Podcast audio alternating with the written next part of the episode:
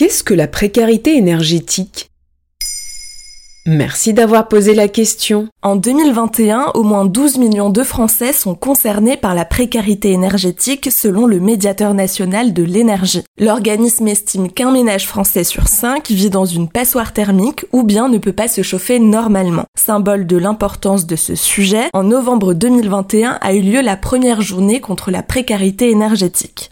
La précarité énergétique caractérise les ménages n'ayant pas accès à l'énergie nécessaire dans leur lieu d'habitation principal pour recourir à des besoins primaires, c'est-à-dire chauffer son logement, avoir de l'eau chaude et suffisamment d'électricité. Et est-ce que cette précarité énergétique est plus importante qu'avant? L'écart s'est particulièrement creusé entre 2020 et 2021. 20% des foyers interrogés par le médiateur disent avoir souffert du froid pendant au moins 24 heures dans leur logement durant l'hiver passé. Ils étaient 14% l'année précédente. Et il y a trois principales raisons. 40% expliquent que cela est dû à une mauvaise isolation de leur logement. Pour 36%, les causes sont de nature financière. Et 30% estiment que l'hiver a été particulièrement rigoureux. Le rapport du médiateur national de l'énergie, publié en octobre 2021, montre que cette année, les jeunes âgés de 18 à 34 ans ont été plus touchés que d'habitude. Ils étaient 46% à avoir des difficultés à payer leurs factures d'énergie contre 32% en 2020. Comment est prise en compte cette problématique par l'État? C'est seulement en 2010 que la loi Grenelle 2 a mentionné les nécessaires luttes contre la précarité énergétique. Depuis 2018, un chèque énergie est prévu par l'État pour aider les foyers les plus modestes afin de payer les factures de gaz et d'électricité.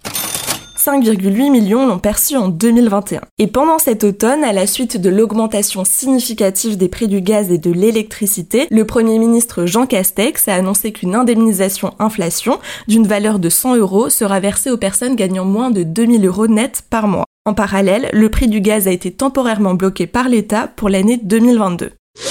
Et que font les fournisseurs d'énergie pour lutter contre cette précarité? D'après le médiateur national de l'énergie, chaque année, 200 000 à 300 000 foyers font face à des coupures d'électricité. Pour la première fois, en novembre 2021, EDF a annoncé que l'électricité ne sera pas coupée en cas d'impayé. Le fournisseur d'énergie réduira la puissance des foyers concernés. Le directeur du pôle client d'EDF, Marc Benayoun, a expliqué aux Parisiens que dans ce cas-là, le chauffage ne fonctionnera pas. En revanche, il sera possible de maintenir le fonctionnement d'un chauffe-eau, un éclairage, de charger son téléphone, d'utiliser Internet et sa machine à laver. Et d'autres fournisseurs pourraient suivre l'exemple. Justement, c'est parfois très compliqué de se retrouver parmi tous ces fournisseurs d'énergie. D'après le médiateur national de l'énergie, un Français sur trois ne connaît pas son fournisseur d'énergie.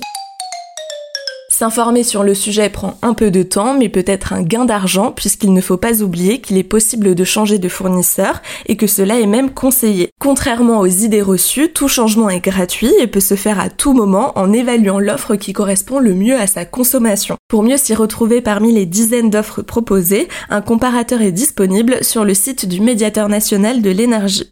Voilà ce qu'est la précarité énergétique. Maintenant, vous savez, un épisode écrit et réalisé par Pauline Weiss. En moins de 3 minutes, nous répondons à votre question. Que voulez-vous savoir? Posez vos questions en commentaire sur les plateformes audio et sur le compte Twitter de Maintenant, vous savez.